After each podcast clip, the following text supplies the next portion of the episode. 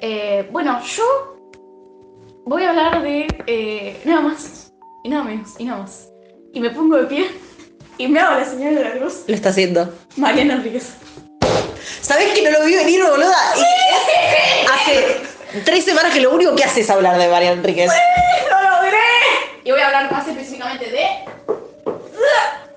las cosas que perdimos en el fuego. Excelente. Que lo leí y me voló la cabeza. Perfecto.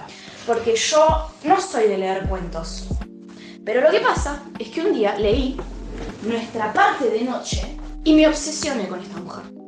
Entonces, quiero leer todo lo que sacó. Eh, ahora, por ejemplo, estoy leyendo La hermana menor, que es Su- perfil que hace de Silvino Campos. Sí, señora. Está tremendo, está buenísimo. Gran libro. Eh, y bueno, este episodio nace a razón de que, como te dije, la voy a ir a ver el miércoles Sí. en la feria del libro eh, y me hago pis de pensarlo.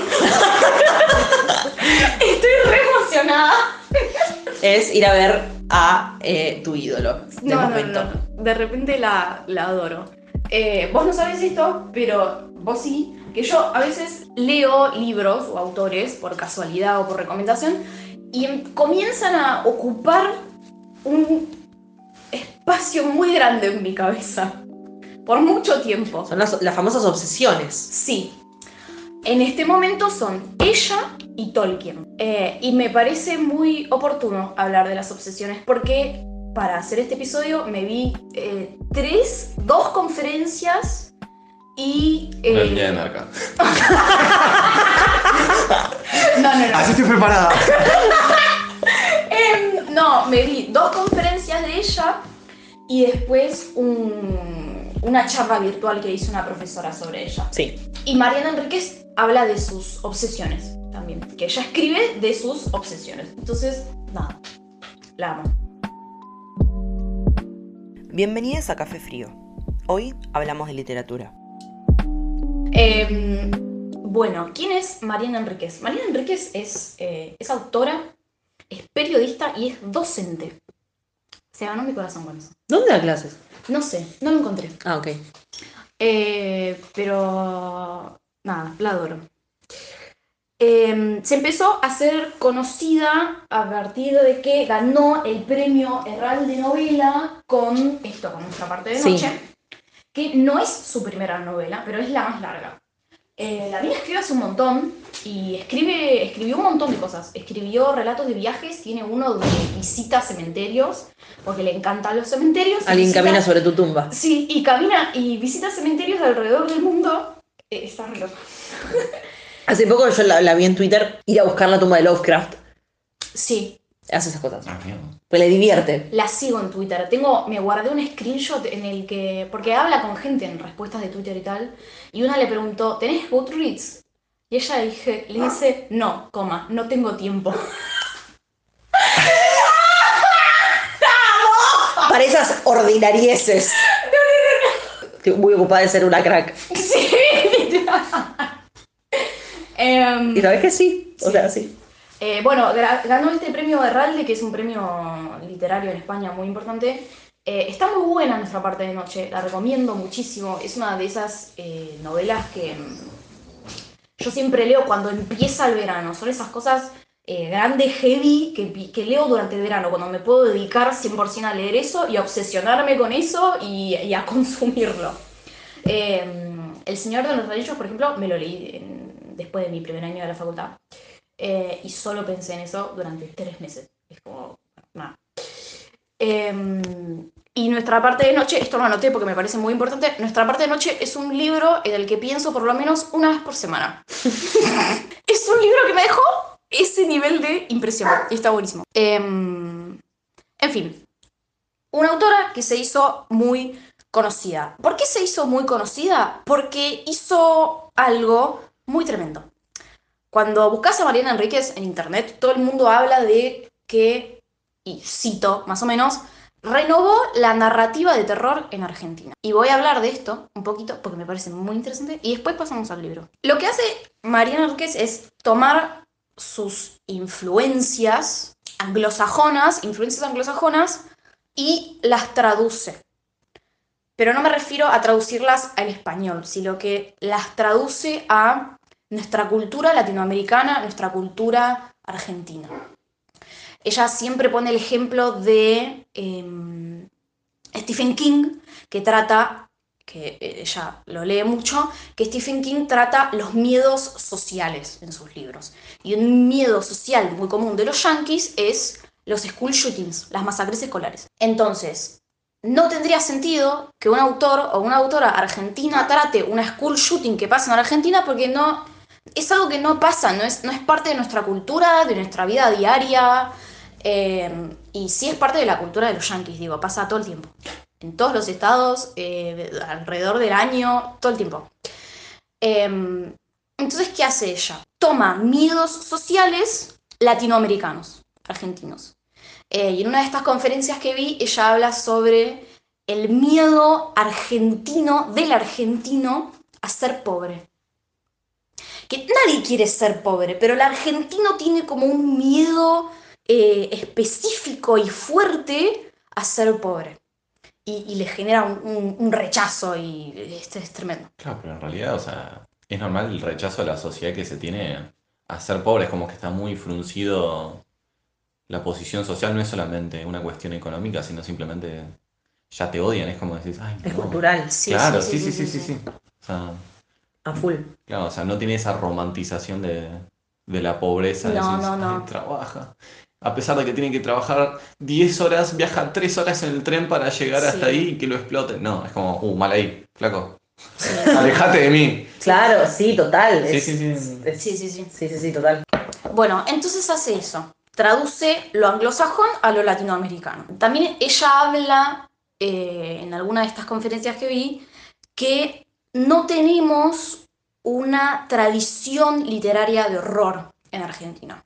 Que por supuesto tenemos autores que han escrito cuentos de terror como Leopoldo Lugones, como Silvino Campo y un montón otros, pero no se dedican exclusivamente a eso, como lo hace por ejemplo Stephen King o eh, Lovecraft, que me parece que no escribió otra cosa que no sea terror, y que estos, estos cuentos que sí hay, a su generación, o por lo menos a ella, le quedan muy lejanos.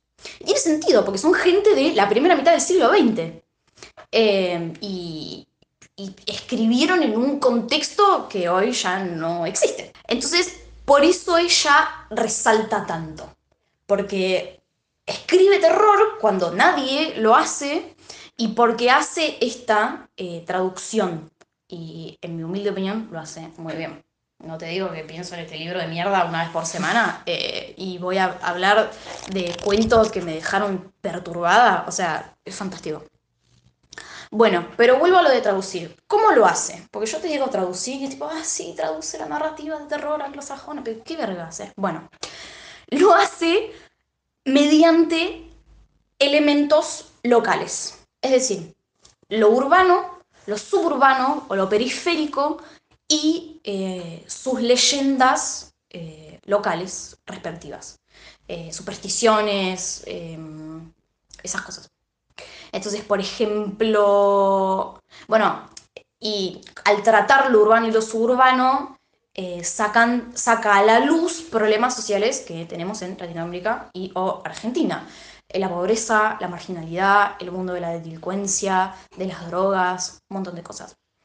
Pero con lo de la leyenda y las supersticiones, también personajes como em, el gauchito Gil, San La Muerte, San Huesito, Em, tiene el petiso orejudo, que. el petiso orejudo. ¡Qué hombre! ¡Qué hombre! Que, fue un asesino serial que tenía nueve años. Sí, sí. O sea, onda returbio de acá de Buenos Aires. Es de las mejores historias que hay en este país, ah, el petiso orejudo. Es genial. Tremendo. Por otro lado, tiene elementos más clásicos del terror, como el gore. Eh, se dice así, ¿no? Gore. Gore. Gore. Claro, no pronunciaría eso. bueno. no importa. El gore. Eh, eh, y no solo son tipo las típicas escenas sangrientas, sino son tipo personas mutiladas o partes mutiladas que viven separado del cuerpo. Body horror. Sí, body horror. Animales maltratados o que mueren horriblemente. Suicidios, eh, también muy sangrientos y muy gráficos. Pibes, niños abandonados y desesperados, muy, muy típico. Y también trata la historia argentina. Eh, más que nada la última dictadura, porque ella se crió durante esa época. Entonces, por ejemplo, hay una gran parte de nuestra parte de noche que eh, de fondo está la dictadura. Eh, y después también en ese mismo libro, como pasa a lo largo de muchos años, está eh, la vuelta a la democracia, los primeros casos de VIH en Argentina. Uy, qué terror eso. Exactamente. El SIDA acá. Exactamente. Em, después, en otros textos trata a los desaparecidos y a mí me pareció que lo hace como de una manera no tan que te lo tira en la cara, es como que tenés que prestar atención para darte cuenta que está hablando de un desaparecido. Es como, es como sutil, es el hecho de desaparecer, pero sin necesariamente mencionar a la dictadura o a los desaparecidos como un hecho, ¿no? Como algo que pasó. Eh, y es, es, muy interesante. Una normalización de, de la situación. Sí. Claro. Eh, A full. También trata algo que ella menciona en una entrevista, eh, que ella vivió mucho eh, el boom de la cocaína en los 90. ¿Sabes que la escuché en En Caja Negra contarlo? Sí, Eh, sí. eh, y, y también lo trata en un cuento acá. También trata cuestiones de género, el lugar de la mujer en la sociedad. Eh, y muchos personajes de sus, de sus novelas y de sus cuentos son mujeres o niños, que después les voy a contar.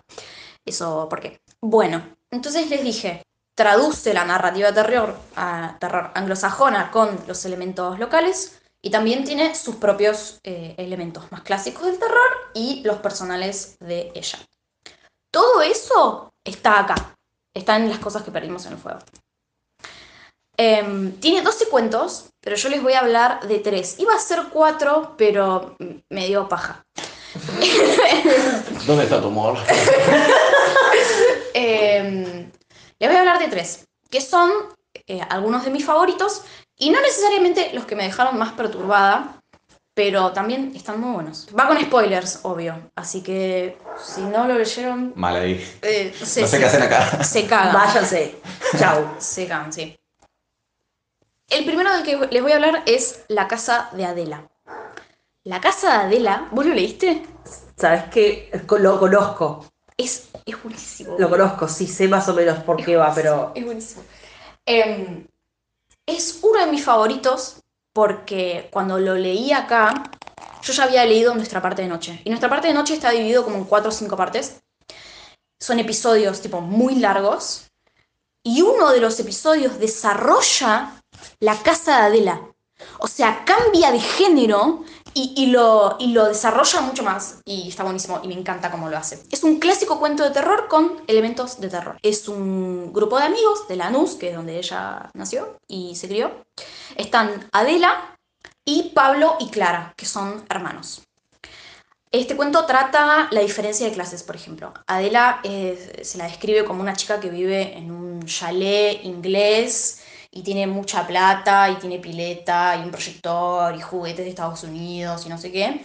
Eh, y Pablo y Clara viven eh, alrededor de, de en, el barrio alrededor de ese chalet, que son casas grises, bajas, eh, y describe como ese contraste. Y ellos dos se hacen amigos de Adela por las cosas que Adela tiene y por las cosas que no tiene. Porque a Adela le falta el brazo izquierdo. No puede ser verdadera Milipidi. Ay, Dios.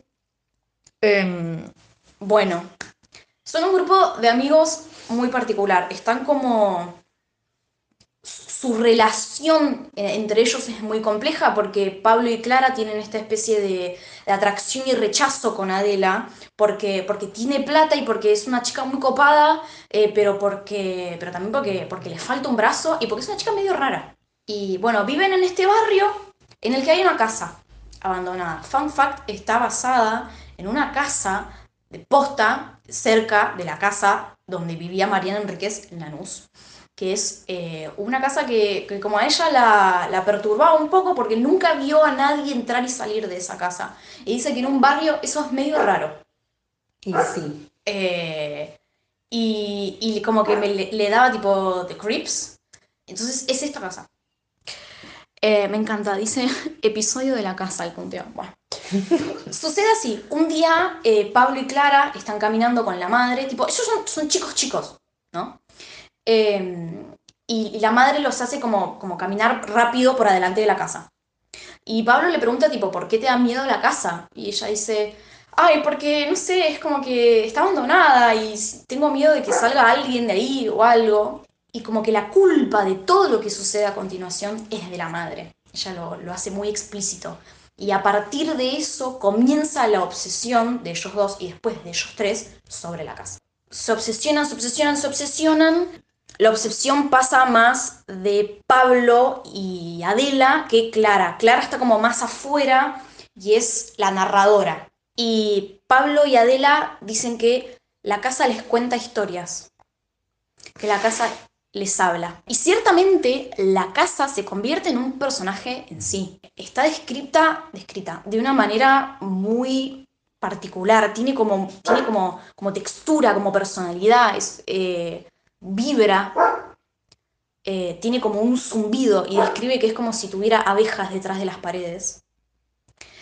Eh, ¿Cómo va a ser tan sensorial? O es sea, re sensorial, boluda, es tremendo. Eh, de, de- de- afuera es, es es una casa normal, tiene las ventanas tapadas con, con maderas, la pintura descascarada, el patio tiene pasto pero está quemado eh, y hace frío en la casa, siempre. Entonces, estos chicos se sienten atraídos hacia la casa o la casa los llama. Entonces, una noche van, se meten a la casa y, las cosas te comienzan a, a sonar como algo medio raro cuando llegan a la puerta y la puerta está abierta. Como que la casa los esperaba, que los invita a entrar, que, los, que quiere que entren. Entonces, entonces estos tres pibes entran a la casa. Y de repente es una casa completamente distinta por adentro. Es más grande por adentro de, por lo que, de lo que es afuera. Y a veces por momentos tiene paredes y por momentos no.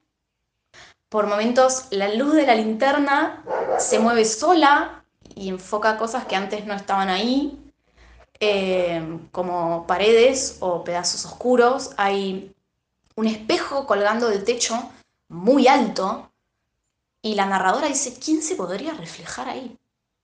Es como si yo colgara un espejo de acá, tipo ahí arriba del estante de los libros. ¿Qué reflejas ahí? Nada. Hay una pila de ropa blanca en una esquina. Hay un libro de medicina abierto por ahí en el piso. Y hay un estante. Un estante muy particular que va del piso al techo. Imagínense una casa con techos muy altos, tipo bien creepy. Eh, y no tienen cosas normales los estantes. Tienen uñas. Hay todo un estante de uñas. Hay un estante de dientes y van de los dientes más grandes a los dientes más chiquitos, subiendo estante por estante. Hay pestañas, me parece. Eh, es muy creepy. Y los chicos están muy asustados y la pierden de vista a Adela por un momento. Pablo y Clara están como, como agarrados del brazo o algo. Pablo tiene la linterna y la, ubican a Adela y está como mirando por, por ahí perdida y le dicen, Adela, vení, vení, que nos vamos a ir. Y ella dice, sí, sí, sí, pero como que no les está hablando a ellos. Y te da a entender que le está hablando a la casa. Y de repente, de repente, ella abre una puerta, se mete y se va.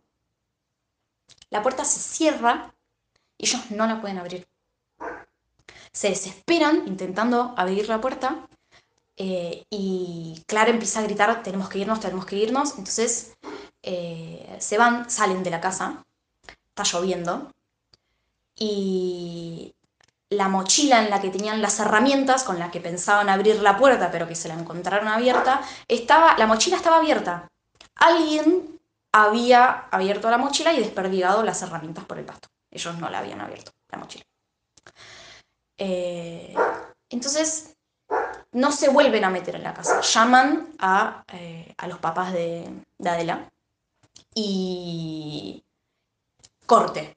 Viene la policía, interrogan a los pibes, les dicen qué pasó, eh, cómo es la casa por adentro, ellos les describen la casa por adentro. La policía entra a la casa y es una cáscara. Los policías dicen que la casa es una cáscara, pero Clara recuerda distintivamente que dijeron la casa es una máscara. Y tiene esa eh, dualidad que no sabes qué dijo realmente el policía. Y, y la casa puede ser ambas cosas. Y la casa por adentro no tiene paredes. No tiene nada, no tiene ni el espejo, no tiene ni los estantes, ni la pila de ropa, ni el libro de medicina, no tiene nada, es una cáscara, es una casa sin paredes, sin absolutamente nada, sin puertas, sin habitaciones, sin nada. Y nadie entiende nada.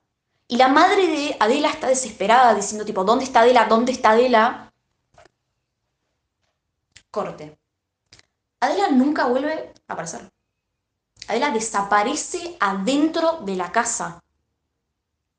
Y las consecuencias son tan fuertes que, eh, bueno, les voy contando. Hay una noche en, que, en la que Pablo eh, es descubierto por el padre intentando salir eh, con una caja de herramientas yendo a la casa.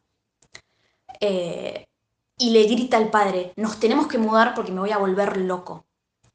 Y releyendo yo el cuento, para traerlo acá, dije, eso es muy raro. ¿Él fue a la casa a buscar a Adela o la casa lo sigue llamando? ¿Él tenía que desaparecer atrás de una puerta también? ¿Y está yendo a buscar eso inconscientemente? ¿O la está yendo a buscar a Adela? Pablo se vuelve loco igual.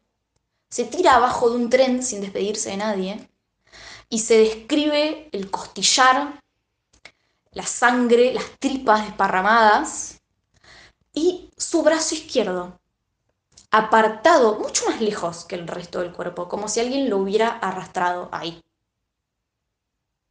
Clara cuenta esto años, muchos, muchos años más tarde.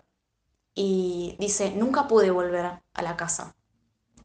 Y cuenta que eh, después sí logra eh, volver, pero no, no entrar del todo, ¿no? Como, como al jardín. Y hay cosas escritas adentro de la casa, porque los policías le sacaron las, maderas de la ventana, entonces puede ver eh, que dice, hay una escritura en el piso y en la puerta dice, acá vive Adela, cuidado. Y ella dice, es verdad, esa es la casa de Adela, ella está ahí adentro, ella vive ahí y yo todavía no estoy lista para visitarla. Y ahí termina el cuento. Y el cuento se llama La casa de Adela, ¿entendés? Pero no porque Adela vive ahí, en el principio. Ella en el principio vive en un chalet inglés, pero es la casa donde Adela desaparece. Entonces es la casa de Adela. Yo estoy temblando, o sea, no, no puedo creer lo que acaba de pasar. Es tremendo. Pero nos tuviste 10 minutos sin poder dejar de mirarte. Quiero que, que entienda lo que acaba de pasar. Es tremendo. No voy a dormir nunca más. Y en la novela es mucho más fuerte porque ocupa mucho más espacio y le da un desarrollo psicológico a la situación tremenda. La madre de Adela se, de Adela se vuelve loca, ¿entendés? Desesperada porque no encuentra a la hija, porque no entiende lo que le pasó y, persigue a los personajes principales que están enredados en su propio quilombo de un culto con magia oscura y se termina enterando sobre todo eso porque quiere saber qué le pasó a la hija y se vuelve loca, se vuelve absolutamente loca. Es, tremendo. Em, hay, hay, elementos que son como que van construyendo lo creepy. Eh, a Clara no la dejan ver películas de terror, pero a Pablo y Adela sí. Entonces Adela y Pablo se sientan en un sillón así y le cuentan películas de terror a Clara. Eh, y Adela tiene toda esta relación con, el muñón de su brazo y cómo lo trata y cómo trata a la gente que le genera asco y está todo esto de, del rechazo y, y- del asco que, que a la gente le genera. Eh, hay, hay un montón de, pequeños elementos. eh, nada, lo recomiendo muchísimo el cuento, la verdad, está. Em, les dije, la casa en sí es un personaje, tiene poder. Pablo y Adela en un momento dicen que la casa les cuenta historias. O sea, es tremendo. Ah, y no les conté. Ellos están adentro de la casa. Adela desaparece atrás de la puerta y la casa deja de vibrar. La casa deja de vibrar, ¿entendés? Como si la necesitara a Adela para subsistir, como si la estuviera llamando. Y- Sí. Va, a mí me generó un montón de cosas cuando lo leí por primera vez. Ella y la casa. No, quiero que contar algo. Santiago y yo nos acabamos de mirar como diciendo, y negamos con la cabeza, como no, no, no, no, no, no. eh, literal, mientras leía nuestra parte de noche y sucedió este, todo este capítulo mucho más desarrollado, tuve pesadillas. Tuve pesadillas. O sea, Como para no tenerlas. creo que Ah, Nunca antes nada me había generado pesadillas. A veces cuando estoy en una, en una, en una muy una y lo único que hago es escuchar podcasts de true crime, me genera pesadillas, pero nunca un libro me generó pesadillas. En tu etapa de, de fanatismo de crímenes, ¿no te agarró? Eh, ¿No te pasó nada de eso cuando estábamos en sexto y vos no solamente hablabas de asesinos? No, Y Marilyn Manson. no, no, no. Me pasó durante la pandemia que lo único que hacía era escuchar estos podcasts y empecé a tener pesadillas y hice, e hice una pausa. Hice una pausa. Eh, pero con un libro nunca antes me había pasado. Y tipo, ¿cómo no la voy a querer ir a conocer, boluda? Tipo, o sea, es tremenda. ¿Para qué soñaste? ¿Qué, qué, cuál era la pesadilla? ¿Era literal eso? O sea, Estaba yo adentro de la casa. ¡Uy, no, no puede ser! Fue horrible, boluda. Me angustié, o sea, fue tremenda. Fue tremenda. Eh, ah, y hubo un episodio en el que yo me estaba por operar en la primera fecha. Después te cuento, vos no sabes de esto, hermano. Eh, tipo, en, en diciembre, en la, en la novela, en nuestra parte de noche, el padre del protagonista se pasa mucho tiempo en hospitales. Y hay toda una escena en la que describe el estado decadente del padre en el hospital y cómo lo, lo pinchaban con agujas y estaba rodeado de médicos. Y yo lo estaba leyendo y casi me da un ataque de ansiedad. Literal, porque a mí me dan terror las agujas. Pero tipo, que un libro te genere un ataque de ansiedad casi es habla muy bien del libro, no me jodas. Es tipo, ¿what? de pie. Sí, Sí. o sea, tremendo. Eh, y por supuesto lo seguí leyendo y lo terminé y fue increíble, pero tipo, tenía, no sé, la piel de gallina, estaba como muy en vena. Es que eso también pasa con la fama con la que, tiene hoy Mariana Enríquez, porque todos miran a un lado y ella miró a otro. Sí. Y no, no, no la vimos venir. Nunca la vimos venir. Eso es lo más, lo mejor, o sea, es su creatividad creo que es lo mejor. Es tremendo. Y que tenga esta capacidad de torturar a un país. Porque literalmente estamos todos del orto de la que aparece esa mujer. O sea, de verdad. Y me acaba de pasar algo que lo voy a contar muy rápidamente. El viernes tuve una conversación a las tres y media de la mañana con cuatro amigos eh, de cosas paranormales y no puedo dejar de pensar en eso. O sea, y me- y me preguntaban, ¿alguna vez tuviste una historia paranormal? La verdad que no, nunca o sea, pasó nada. Pero le tengo tanto miedo a las cosas Mm. yo que me acordaba de este, es como que no sé si la quiero leer. Solamente leí de Mariana Enríquez eh, La hermana menor, la- el retrato de Silvino Campo, que es no ficción, es otra no cosa. tiene nada que ver con. Ya lo sé, pero no me, no me voy a animar nunca. Es o sea, tremendo. voy a escuchar solo lo que hace. Y, ay, me leí un cuento de eso una vez. Pero ¿Cuál? El chico sucio. El Ay, no. miedo al argentino, del argentino de ser del, pobre. del pobre, claro. es Sí, ese sí, sí, cuento. sí. Está acá. Totalmente, sí. Es el primero de este cuento. No me tortura tanto, pero nunca voy a leer la casa de él. Está muy bueno. No puedo. Está muy bueno. No me sale. Es muy bueno, la casa de él es fantástica. Bueno, entonces, Adela y la casa se vuelven una leyenda urbana. Eh, y los pibes del barrio hablan de eso y todo el mundo sabe lo que sucedió en la casa. Tipo, vinieron noticieros, se enteró todo el mundo. Fue alto bardo. Bueno, entiendo que tenía terror, o sea, fue el lugar donde pertenecía, la casa. Volvió al lugar donde estaba. Es un cuento feliz. Hay que ser positivos. No, no. Eh, algo que me gustó mucho, eh, que vi en, en esta clase que dio una mina, dice que se puede leer como una reescritura contemporánea de Hansel y Gretel. Dice, el equivalente serían los dos hermanos, y Adela sería un personaje que oscila entre ser la víctima que desaparece para siempre o devenir en la bruja de la casa. Recordemos que el cuento se llama La casa de Adela, pero ella no vive ahí, es donde desaparece y nunca más se la vuelve a ver. Y me parece interesantísimo. Es que mal. Porque además Mariana Enríquez utiliza mucho, eh, también tiene influencias de las leyendas folclóricas europeas. Cuentos clásicos, claro. Sí, cuentos de hadas, la cuestión de los changelings. Es tremendo. ¿Sabes lo que es los changelings? Es cuando las hadas se roban un pibe y te lo intercambian por un clon idéntico. Y tenés un hijo que es idéntico a tu hijo, pero no es tu hijo. ¡Es fantástico! ¡Es fantástico! ¡Es genial! ¡Es genial! Es un concepto increíble, boludo. No me jodas. Vamos a hacer este podcast. Es lo más. Acá lo tengo, mira. La casa de Adela está inspirada en una casa cerca de la tuya, de la suya, en donde vive, de la que nunca vio salir a nadie ni entrar a nadie, lo cual en un barrio es raro. Siente que alguien no le está contando algo. Entonces yo siento que lo que no le están contando se lo inventó y lo escribió. Claro. Y me parece fabuloso. Bueno, pasemos a otro cuento. Ah, Mi corazón está em, este Ruido del pochoclito, perdón. Que ha- hagan una pausa los eh, televidentes. eh. Dejen descansar a su corazón. Frenen el podcast, Inhalen, exhalen háganse un cinco minutos. tecito y vuelvan. Bueno, fin de curso. Sucede en el ámbito de un colegio. La protagonista no es la narradora, pero la protagonista se llama eh, Mercedes. Vamos a ponerle. No, Marcela. Se llama Marcela. Eh, y es una chica en la que nadie se fija. Es una don cualquiera. eh, nadie le presta atención. Lo único por lo que resalta es por lo mal que se viste. O algo así. Era una chica de fondo. Pero comienza a llamar la atención porque ella empieza a actuar de una manera muy rara. De repente están ahí en, el- en la clase y se arranca una uña del dedo con los dientes. Y le sangra. Y ella ni se inmuta.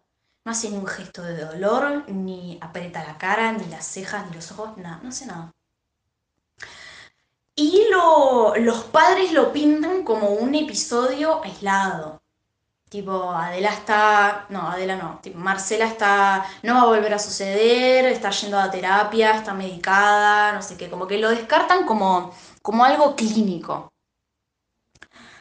No va por una semana al colegio, vuelve. eh, y lo próximo que sucede. Sucede en el baño, que se vuelve como el escenario principal. Que me parece interesantísimo y ya lo voy a comentar. De repente están ahí un par de chicas en el baño y ella también. Y se está mirando al espejo, saca una gilet del bolsillo y se corta un tajo en la mejilla. Mientras sonríe al espejo. Y es muy creepy la descripción porque, sonri porque describe la sonrisa como algo, como una sonrisa hermosa, como una sonrisa encantadora. Mientras se corta la mejilla. Rarísimo. Una chica grita, se va del baño, no sé qué. Eh, también dicen que no se va a volver a repetir eh, y pasa otra semana sin que la chica vuelva al colegio. La narradora se comienza a obsesionar con lo que le sucede a esta mina. Paréntesis. Mariana Enríquez se obsesiona con cosas y crea personajes que se obsesionan, lo cual me parece fantástico. Círculo dentro de círculo dentro de círculo. We know, me encanta. Bueno, entonces quiere saber todo. Entonces se empieza a sentar más cerca, la empieza a observar. Igual, igual todo el mundo la empieza a observar, porque es rarísimo lo que hace. Y un día está en clase y se empieza a arrancar el pelo. Y crea montañas de mechoncito de pelo en el banco.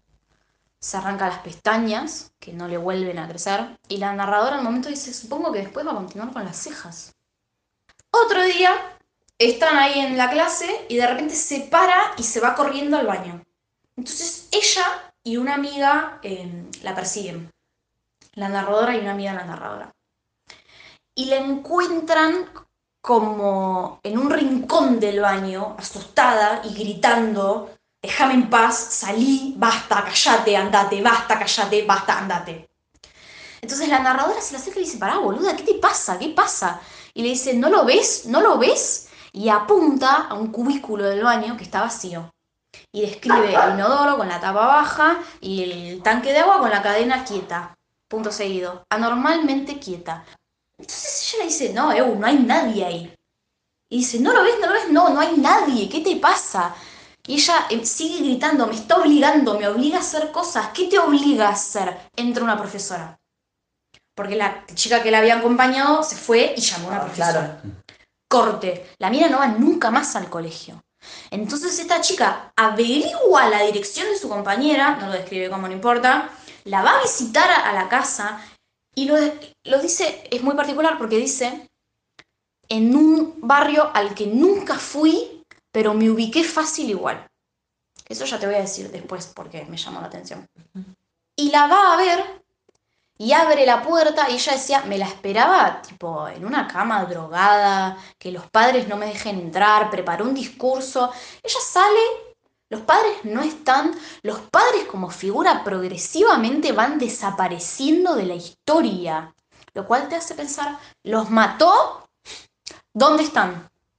¿Qué están haciendo? ¿Por qué esta mina está empeorando? ¿Y, y qué onda? ¿Dónde están los padres? Eh, y nada, esto, otro motivo de Mariana Enríquez, hacer que los padres tengan la culpa de todo. eh, y, y dónde están ahí entonces? Bueno, nada, no aparecen nunca más. Bueno, le va, la va a ver a la casa. La chica sale, hablan como en la parte de afuera de la casa. Y ella le dice, quiero que me digas qué te obliga a hacer.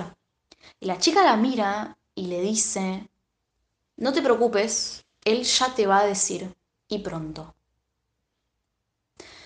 Entonces vuelve adentro de la casa y la negra se va, como reconfundida, diciendo de qué habla.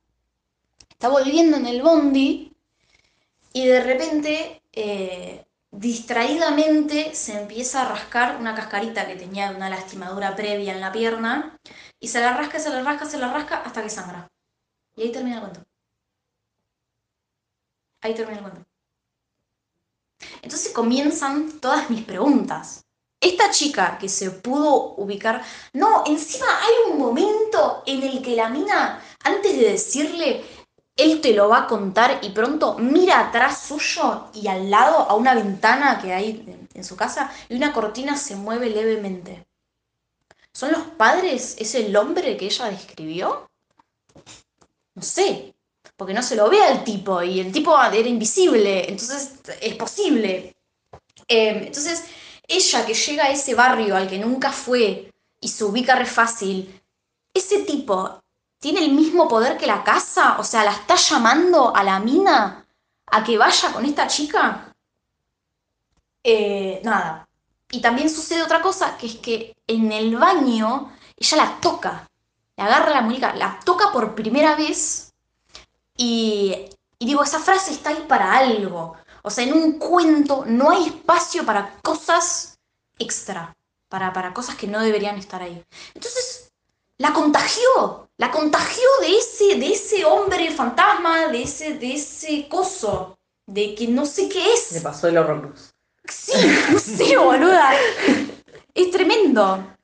Y tipo, el hecho de que ella se siente en el bondi y se rasque hasta sangrar, no tiene que estar necesariamente conectado con todo lo que el chabón le hizo hacer a Marcela, pero está convenientemente colocado para que por lo menos lo consideres una posibilidad, y es lo más probable. Pero podría perfectamente no hacerlo. Lo que más me gustó de este cuento no solo el, el, como el terror que me generó, sino que me lo imaginé, por supuesto, con nuestro colegio de fondo. La cosa más creepy que hay, o sea, el edificio más creepy de, creo que el noroeste de Buenos Aires. Boluda, ¿vos sabés lo que era ir en primaria y meterte cuando te dejaban en el edificio de noche? Sí. Terror me daba. Da En esas miedo. cosas de reuniones de padre, no sé qué verga, ibas y te podías meter adentro eh, y había un pasillo iluminado, pero había un montón de pasillos re oscuros. Y tipo, no veías la otra pared, ¿entendés? De lo oscuro que estaba. Mi papá ensayaba con el coro a las 10 de la noche. ¿En la capilla? Sí.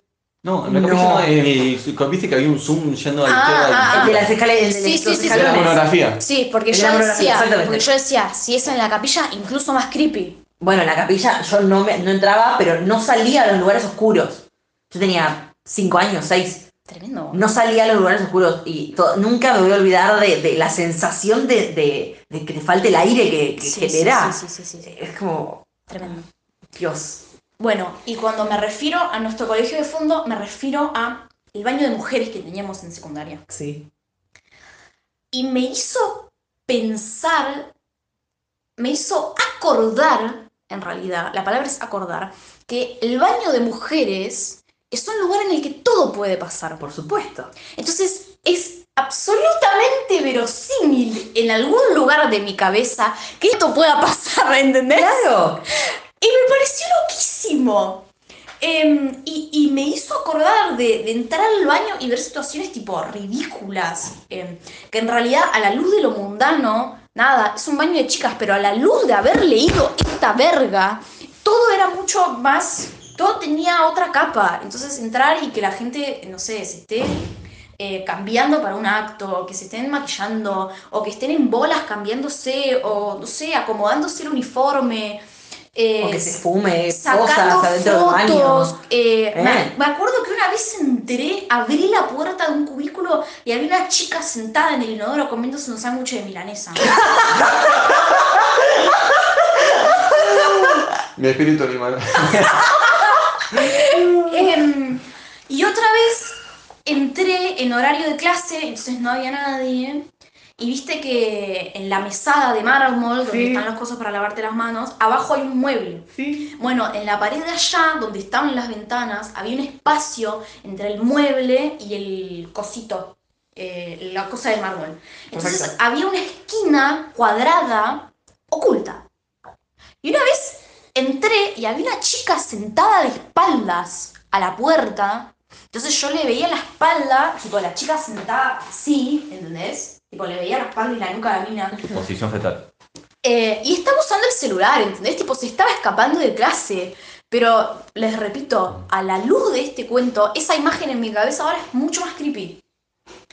Eh, y nada, el baño de mujeres, un lugar en el que todo puede suceder, me pareció fascinante. Me parece brillante que, que lo utilice, que se le ocurra, Sí, porque realmente todo puede suceder. sí, sí, sí, sí. Sí, En el sentido más falopa de que haya una persona comiendo un sándwich de milanesa, sí, sí. sí. o que realmente es un punto de fuga de la mañana Sí. en el colegio. O sea, Totalmente. vos- Ahí te ibas a esconder para ir a misa, boluda. claro, para ir a misa, para ir a una clase del orto, para escaparte de los trimestrales, para sí, todo, sí, sí, ¿entendés? sí, sí, para, para tirar el machete del examen. Y para tener dramas de Sí. nena de 13 años. Ah, no, la- vos no sabés lo común que era entrar al baño y ver una mina desmoronada a los Y llantos. cinco alrededor queriendo resolverle la vida, o sea, hablar con ella. Tipo sosteniéndola. Claro, conteniéndola. Eh, o un grupo de minas tipo puteando a cualquier cosa, tipo todas ahí recalientes. O sea, gran parte del feminismo forjada en las conversaciones de baño de mujeres. Pero pará, o sea, sí, yo, yo he recordado, recuerdo cosas tipo de, de Eh. compañeras que, que, que, que lo ves, porque pasa. Y de gente que, que a mí me ha pasado y que me han contenido, gente que no conozco y que no vas a ver nunca más en tu vida, Sí, sí, pero sí. que existe como una cofradía Sí. en la que en la que nadie dice nada y como que todo queda ahí de alguna manera. Sí, sí, sí, sí. Eh, Lo que pasa en el baño de mujeres se queda en el baño de mujeres. siempre, pero es, es tácito, es una, es una regla Sí. que, que sabes porque sos mujer. Es tipo, Eu, te tengo que contar algo, para, vamos al baño. ¡Re! Es, es eso, boluda, es eso. Te tengo que contar algo, para, vamos al baño. Porque no hay otro lugar, y en realidad tipo estás rodeada de, de gente en el baño, ¿no? Pero no hay otro lugar más privado en el colegio para contarle algo a alguien que sea privado que el baño de mujeres. Totalmente, ¿Entendés? totalmente, sí. Eh, hay una privacidad, eso, implícita, Hay un secreto. tácita, sí, eh, que no lo vi en ningún otro lugar. Es que no existe en ningún otro lugar. Eh, bueno, Porque no, no es cualquier baño de mujeres, es el baño del colegio. no, claro, O sea, claro. baños de laburo, no existe eso. No, olvídate. Eh, y me sacó un flashback de la profundidad de la psiquis del baño de primaria. Que vos no estabas, que El vos rosa. tampoco. ¿Eh? El rosa. No, El baño rosa. no, no, no, el del gimnasio. El gimnasio de nuestro colegio, para los que no saben, era un lugar frío, de cemento, techo de chapa alto, horrible, gris, deprimente. Helado y verde. Sí, sí, sí. El sí. piso era verde.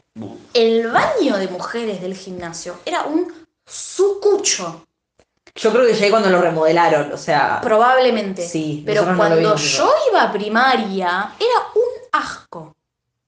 En el sentido de que había un pedazo de pared que estaba como con rejas, que daba a un cuartito de atrás donde había un montón de basura y cosas que nadie usaba, que no era el cuarto donde estaban Tito y el otro chico, era otra cosa. Eh, y daba miedo pasar por ahí al lado. Porque además, obviamente, estaba tipo mal iluminado, ¿entendés? Estaba en un rincón, eh, nada. Y era, estaba est- frío, húmedo. Y cuando. Dios, el recuerdo es tan eh, vívido, boluda. Había una leyenda era eh, Fátima. Era el fantasma del baño de chicas. El fantasma del baño de chicas, boluda, que se comunicaba con nosotras escribiendo con fibrón en las paredes de los cubículos. Decía, hola, soy Fátima. ¿Entendés? Fátima estuvo aquí. Sí, y era tipo, y eso nunca quedó en la nada, ¿entendés? Me parece que un día empezamos a decir, no, eso como nada que ver, o, o no me acuerdo, o capaz era lo opuesto, era tipo, no, se fue. Tipo, un día se fue y nos dejó de hablar. no. No me acuerdo cómo terminó eso, pero me acuerdo que era un hecho. Tipo, en el fantasma, en, en el baño de chicas del gimnasio, había un fantasma que se llamaba Fátima. Y no querías ir sola al baño del gimnasio. ¿Entendés? Era el baño del gimnasio explícito. Eh, y este cuento me trajo todo eso. Y me parece increíble. Eh, cuando yo les digo que en mi opinión lo que hace esta mina está bien hecho, es porque me genera todas estas cosas. Y un texto que te genera semejante sentimiento, semejante sensación, es algo que está bien hecho. Eh, no lo digo yo, lo dice la academia. O sea, La ciencia, ¿no? De verdad. sí, sí, sí, sí. Último cuento, que es el que le da el nombre a el coso, al, al libro coso. Se llama Las cosas que perdimos en el fuego. Comienza con casos de extrema violencia doméstica, que son maridos que en discusiones, en X contexto, prenden fuego a sus mujeres. Una cosa que sucede mucho. Sí. Les tiran una botella de alcohol y un fósforo y las prenden fuego. Y algunas mueren, otras no. Otras quedan totalmente desfiguradas y quemadas con la piel quemada. Y un día hay un caso que la narradora dice que despierta una epidemia. Entonces empiezan las hogueras. Porque es importante tener el background de que hay un personaje quemado que pide plata en el tren, como un montón de gente, eh, y que genera asco, que genera rechazo, que genera desagrado, porque tiene toda la cara quemada, eh, no tiene labios, no tiene cejas, no tiene pelo, está toda quemada. Entonces comienzan las hogueras. Es decir, las mujeres se prenden fuego a ellas mismas las mujeres empiezan a armar organizaciones. Hay una que se llama Mujeres Ardientes. Pero también esa asocia- asociación tiene aliadas en, por ejemplo, hospitales del conurbano, que se encanutan medicamentos o eh, cosas de primeros auxilios y tal. Y estas mujeres hacen hospitales clandestinos donde tratan y hacen que las mujeres que se queman se recuperen. Entonces, organizan estas hogueras, pero no son para matarse, no es una cuestión suicida, es para desfigurarse, es para cambiar su apariencia por completo. La clave del cuento para entender por qué esto sucede y qué está sucediendo está en un diálogo que dice, las quemas las hacen los hombres, siempre nos quemaron. Ahora nos quemamos nosotras, pero no nos vamos a morir, vamos a mostrar nuestras cicatrices. Entonces lo interpreté como que la única manera de escapar de la violencia doméstica es prendiéndose fuego a ellas mismas. Porque al desfigurarse por completo, el hombre no las desea. Entonces no se ponen, no las ponen en esas situaciones de violencia doméstica, no las queman más, ellas se queman ellas mismas. Y al final del cuento describe a estas mujeres que se comienzan a recuperar viviendo su vida plena. ¿Entendés? Porque es, es vivir sin la mirada del macho arriba, es vivir libre. Y es fuertísimo, es fuertísimo. Y lo de los hospitales clandestinos con, con la Asociación de las Mujeres Ardientes es, es sororidad, es la red de mujeres que viene de tiempos de antaño. Eh, y es, es tremendo, es fuertísimo. O sea, y es también, es un círculo histórico que se cierra tremendo, porque en un momento una de las mujeres dice, nos queman hace cuatro siglos, y ahora ellas se queman a ellas mismas. También es un acto de autonomía y decisión sobre su propio cuerpo y su propia vida muy fuerte. Y, lo describe como todo un ritual de, mujeres acompañadas por mujeres, ¿entendés? Hay, hay, una mina que camina hacia la hoguera llorando, pero de alivio, y, se pone la música que se quiere poner, eh, y se quema, no sé, 20 segundos, y después la llevan a un hospital, em, y describe este sistema paralelo de que está eh, el masculino puesto, ¿no? Tipo policías, hombres, que quieren evitar que las mujeres se quemen. Entonces revisan los autos en la ruta para ver que no lleves mucha nafta. Eh, bajan a las mujeres de los colectivos y les revisan las mochilas para ver que, no se lleven cosas, no sé, así. Em, y, lo hacen en lugares apartados y lo describe como algo que comienza y que es imparable, como las, las olas nuestras. Nuestras olas, eh, y lo describe como algo que sucede cada varios meses y después una vez por mes y después son semanales, son una vez por semana. Y es toda este. Hay una frase que es. Eh, eh, ¿Cuándo va a nacer este nuevo mundo de hombres y mujeres monstruas? Y es tremenda, boluda, es tremenda. Es genial.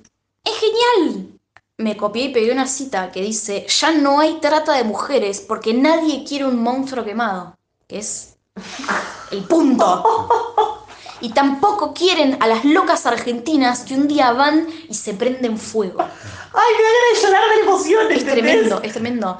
Y también habla de una cuestión del contagio, que es esto, las mujeres se fueron contagiando el fuego la una a la otra. Eh, como sucedió con, la obsesión de la casa, que dice, Pablo se la contagió a Adela. Y esta chica que le toca el brazo y le contagia a este señor que la hace hacerse cosas. Círculos y círculos, supongo. Dice, y con el tiempo las mujeres que más comienzan a vivir su vida porque se recuperan. Toman café en la vereda, caminan por la calle, se toman el colectivo. Hay una imagen que me quedó muy vívida, que es de una señora tomando un café en la vereda con la cara mirando arriba hacia el sol. Sonriendo. No, eh, ya lo dije todo. para mí es más, o sea, también incluye la idea de no quiero que un hombre decida lo que, lo que puedo hacer, no quiero que alguien tome el destino que puedo hacer yo. Por supuesto. No quiero que alguien me violente. si, para, si para que alguien me violente, prefiero violentarme yo. Sí. Quiero hacerlo bajo mis reglas y que nadie me diga qué hacer. Sí. Absolutamente. Muy, muy. contenida por gente que te entiende y claro. que. O sea. quiere, quiere, que sea su consentimiento, que sea algo que decide ella. O sea, si no puedo elegir nada, quiero elegir esto. Ah, y, eso, y eso es re importante. Eso me parece. Es muy bueno. Es una simbología y una síntesis muy fácil de una cosa enorme. Encima marcadísimo. O sea, súper marcado. No hay ejemplo más visceral que eso. Sí, sí, sí. Encima, el cuento se llama Las cosas que perdimos en el fuego yo pienso las cosas que ganamos en el fuego. Claro. ¿No? Es tremendo. Em, Capaz que es una perspectiva masculina. Dice. ¡Ah! ¡Eso! ¡Lo había visto! Claro. ¡Sí! Claro, y encima por eso dice cosas. Sí. Las cosas. ¡Uh! ¡Santiago! Muy bueno. Estudio economía, pero para algo. pero puedo hacer otras cosas, vamos chicos. Bueno, eso es todo, chicos.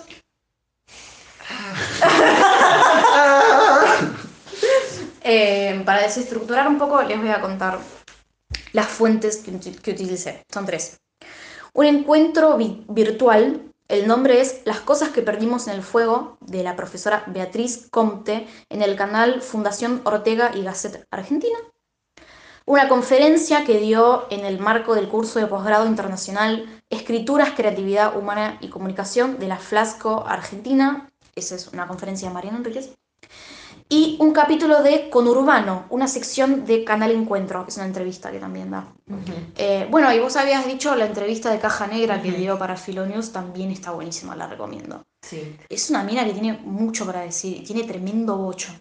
Es una genia. Sí, a mí mi parte favorita de ella es la parte en la que es una periodista de rock empedernida. Sí, también. eh, pero porque bueno, eso es lo que más entiendo yo. No, no sé tanto de literatura, pero sí sé de música, entonces entiendo como ese punto de contacto de ser fan. Sí. eh, y esa frase que me quedó grabada para siempre de que el adolescente es lo más parecido a un monstruo que hay. Eh, y es verdad, o sea, es, es genial. Y además, porque, nada, todo, to- todo lo que cuenta, además de, de- de sus experiencias con los excesos, Sí. eh, me gustan mucho las historias sobre, sobre drogas y como, no sé, me llama- siempre me llamó la atención. Eh, no las drogas, sino las historias Sí, sobre sí, sí, drogas. sí, se entendió, se entendió, tranquilo. Lo voy a aclarar todas las veces que sea necesario. Contexto, contexto. Porque acá escuchan las madres y las tías y demás, y entonces hay que portarnos bien. Prohibido descontextualizar. Pero claro, el, no mediten, por favor. Eh, y es como todas las cosas que cuenta que hizo y lo que decía, y la época de los recitales, que también era terrorífico. O sea, todo, toda esa generación terminó en Cromañón. Mm, No, no nos olvidemos de que, de que terminó en Cromañón, efectivamente. 192 personas se murieron en Cromañón. Un nene de 13 años y adolescentes. Y a partir de ahí se terminó la juventud. Es que cuando mezclas lo cotidiano con lo terrorífico y lo sacás a la luz, porque en realidad el horror en lo cotidiano está todo el tiempo. Claro. Pero cuando lo pones en texto y se lo metes a alguien así en la cara, el efecto de terror es doble. Sí. Eh, es, es fantástico. Y el medio de la inseguridad, no sé si lo investiga, pero los robos y, y- y los chorros, la figura del chorro Debe ser. es monstruosa. Mm. Lo tiene que poder investigar. Ah, hay algo que ella dice que me olvidé de decir, de por qué sus protagonistas son pibes. Ella, hay algo que dice, nunca tenemos miedo como cuando somos niños. Y es verdad, Es verdad. y es fascinante. Es como gestos que no ven. Ah, Pero sí, Bueno, eh, ya está, no hablo más. es brillante. La, la adoro. Muy divertido, me encanta hacer este podcast. Sí, Eh, gracias, Santi, por haber venido. de vuelta. Nada, nada, gracias chicas por darme este espacio. Eh, todos estos episodios fueron comentados. eh, Por Santi. y me parece, y esto es una reunión de producción al aire, me parece que estaría bueno que los invitados vayan por mes y que hagan un episodio especial y que comenten los demás. Ah, sí, obvio. No, encima este episodio es medio spoiler porque te pedí que salga primero eh, que el de Santi por una cuestión de que dije el miércoles la voy a ver a Mariana. Sí. Eh, y bueno, nada, es como medio spoiler de que Santi está en el podcast, pero no me parece muy grave. No, no es spoiler tampoco, es como nada. Ok. Se vienen cositas. Ahí Ah, claro. Esta es. Estaba de el- paso y para ahí vine. Y lo entré. es la personificación de Se vienen cositas. Eh, exactamente. Bueno, Bye. Este episodio de Café Frío está producido por nosotras y solo nosotras. Así que si lo disfrutaste, te invitamos a que nos colabores, ya sea siguiéndonos en Instagram en arroba Café Frío podcast o comprándonos un cafecito en cafecito.app barra Café Frío podcast. Si querés participar de la conversación o comentar algo, nos puedes dejar una review y lo vamos a leer con mucho gusto. Nos escuchamos pronto.